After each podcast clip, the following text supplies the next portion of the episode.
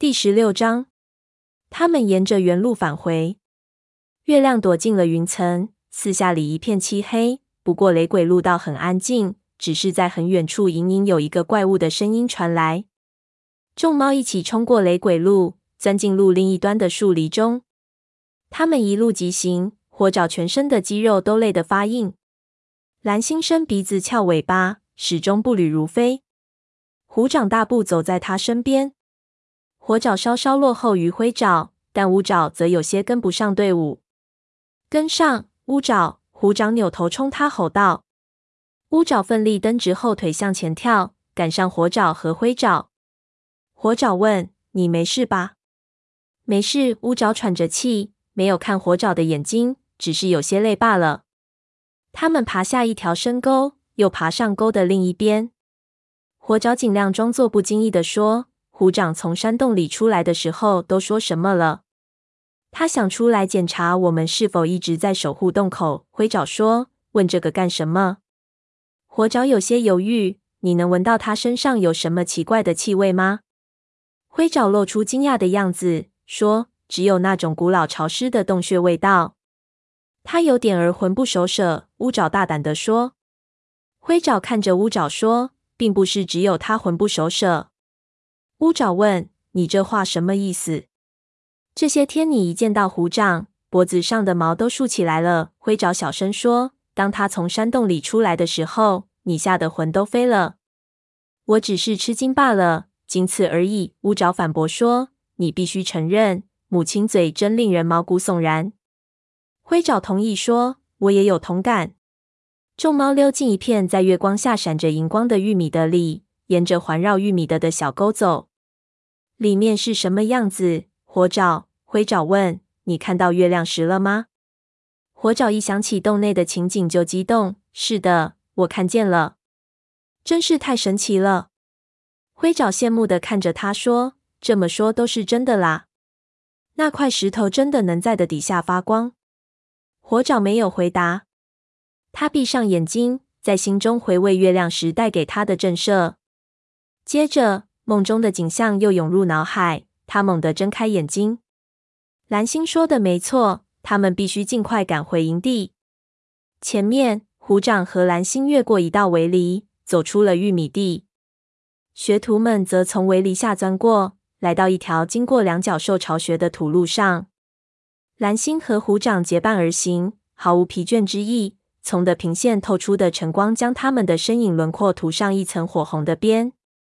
太阳快要出来了，一只陌生的猫从路边跳出来。拦住了蓝星和虎掌的去路。看，火爪对灰爪和乌爪说。灰爪小声说：“是一个独行者。”三个学徒赶上前。那个独行者是指黑白相间的公猫，虽然个头不大，但却肌肉发达。这位是巴利。蓝星向赶上来的学徒们介绍说：“他就住在两角兽巢穴的附近。”喂，那只猫说。我已经好几个月没有看见你们了。你近来怎样啊，蓝星？蓝星回答说：“我很好，谢谢你。你怎么样，巴利？”说得过去吧，巴利回答说，眼神非常和善。有一件同两角兽有关的好事，附近将会出现很多老鼠。巴利继续说：“你似乎很忙啊，没出什么事吧？”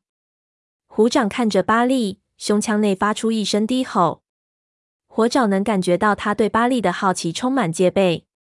蓝星圆滑的回答说：“我不能长时间离开我的族群。”巴利好意劝他：“哎，蓝星，你就像母猫对待它的幼崽一样，总时刻牵挂着族群。”虎掌问：“巴利，你到底想干什么？”巴利不满地看了他一眼，说：“我只是来警告你们，两角兽就在这里。”如果你们不经过庄园，而是回到玉米地里，会安全的多。我们知道有狗，早先我们看见他们了。虎掌不耐烦的说。蓝星打断虎掌说：“我们很感激你的警告，谢谢你，巴利。下一次。”巴利摇摇尾巴，一路保重。说着，他转身走开。走吧，蓝星说着，率先离开了土路，穿过土路和围篱间的草地。回到玉米地里，三个学徒跟上前，但虎掌却犹豫不决。他说：“你相信一个独行者的话吗？”蓝星停下脚步，转身对他说：“你宁愿面对那些狗，也不愿相信巴利吗？”虎掌说：“我们原先路过的时候，他们都被拴着。也许现在绳子解开了。我们走这边。”蓝星说着，低头从围篱下钻过。火爪他们三个学徒也钻了过去。虎掌最后一个钻过。太阳已经完全伸出了地平线，露珠在欧石楠叶子上闪闪发光。又将是暖和的一天。众猫走在山沟边，火爪向深沟内望去。沟的两边坡度很陡，里面长满钱麻。火爪能闻到猎物的气味和一种已经很久没有闻过的苦味。一声凄惨的叫声令火爪四处张望，看见乌爪正在地上挣扎抓挠，似乎有什么东西拽住了他的后腿，正把他往山沟里拖。老鼠！虎掌大喝道：“我们都上巴利的当了！”他们还没有来得及做出反应，便被老鼠们团团围住。巨大的棕色老鼠从山沟里如潮水般蜂拥而出，发出尖利的滋滋声。趁着清晨的微光，火爪能看到它们闪亮锋利的门牙。突然，一只老鼠跳上火爪的肩膀，一口咬下去。火爪只觉肩膀一阵剧痛，接着另一只老鼠又死死抱住了它的腿。火爪倒在地上，疯狂的打滚，想摆脱困境。虽然它比老鼠的个头大，但却寡不敌众。听到周围的吼叫声、喘气声和喝骂声，它知道其他几只猫也好不到哪里去。火爪拼命挥舞爪子，将一只老鼠甩开，但是尾巴却又被另一只老鼠抓住了。它又惊又怒，动作急如闪电，劈向扑来的老鼠。它扭过头。使劲咬住肩膀上的那只老鼠，将其钉在肩上。只听它的脖子在火爪的牙齿间发出骨头断裂的声音。接着，那只老鼠身子变软，滚落到地上。另一只老鼠又跳到它背上，咬住它。火爪眼角的余光看见一团白影闪过，就在他想看清楚的时候，只觉背上的老鼠已经被拖开了。火爪转头看见巴利正将那只老鼠扔进沟里。巴利看看四周的情势，然后朝蓝星奔去。蓝星正被一群老鼠压在地上，拼命的挣扎。巴利上前咬住一只老鼠的脊背，轻轻松松便将它抛了出去。接着，他又叼起另一只老鼠，火爪冲到被两只较小的老鼠围攻的灰爪身边，扑向距他较近的那一只，将它咬死。灰爪这时转身将另一只按在地上。他叼起那只老鼠，奋力扔进山沟。老鼠掉进沟里后，再也没有爬出来。虎掌大吼：“他们跑了！”只见剩下的老鼠纷纷逃进山沟里，一阵嗖嗖的声音过后，便消失在前麻丛里。火爪肩膀和后腿的伤口火辣辣的疼，他小心翼翼的舔了舔身上沾满鲜血的毛，血腥味里夹杂着鼠臭。火爪四下找寻乌爪。看见灰爪正站在前麻丛边，嘴里还悠着将全身是泥、扎满小刺的乌爪从山沟里往外拖。一只小老鼠仍然死死咬住它的尾巴，火爪立刻跳过去杀死它，帮着灰爪将乌爪拉出山沟。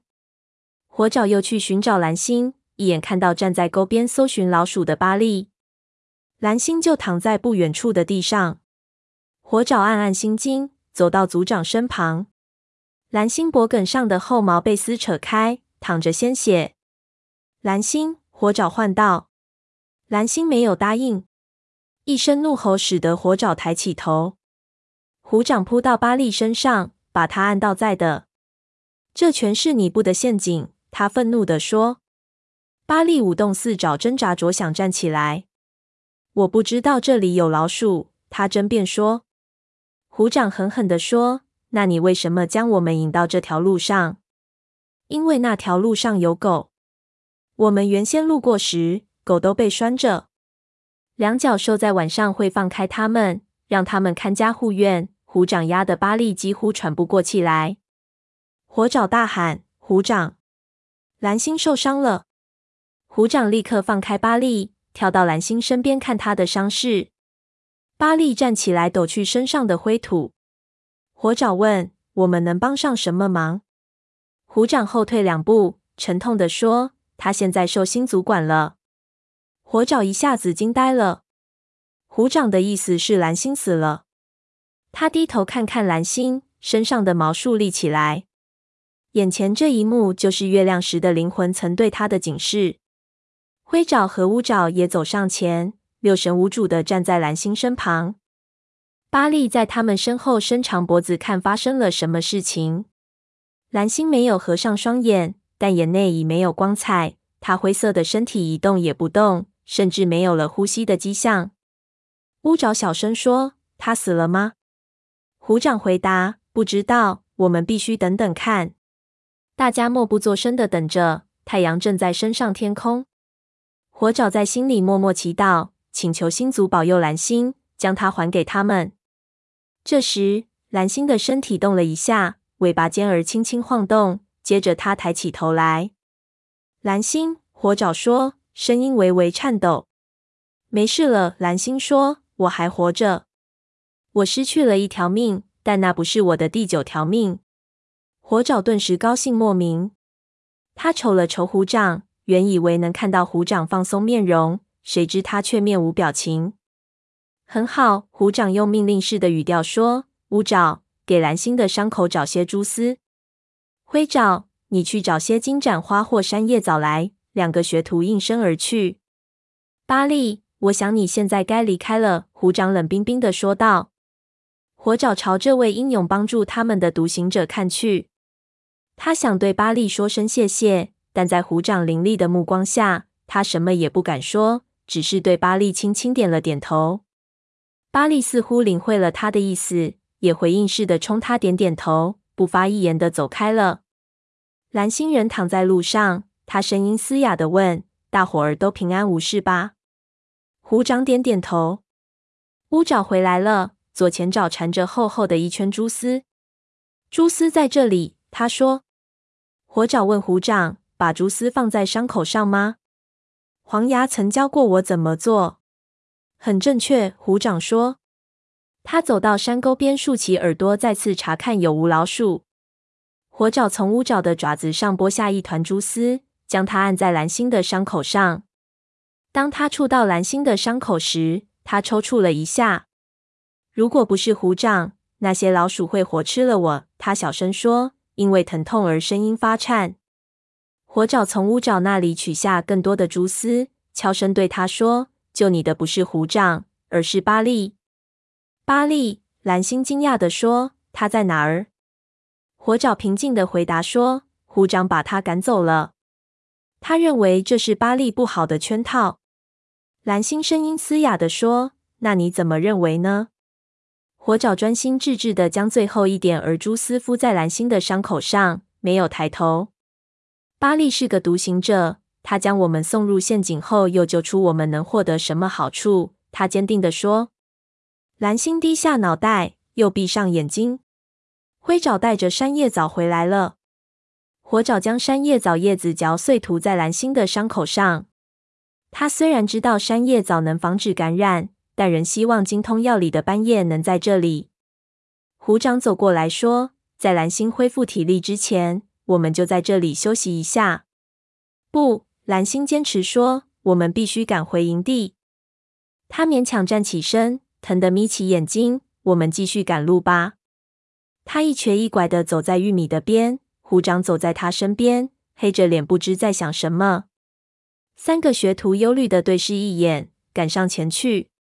自从上次我看见你丢失了一条命后，已有很长时间了。蓝星、火爪偷听见虎掌压低声音说：“你现在丢了几条命了？”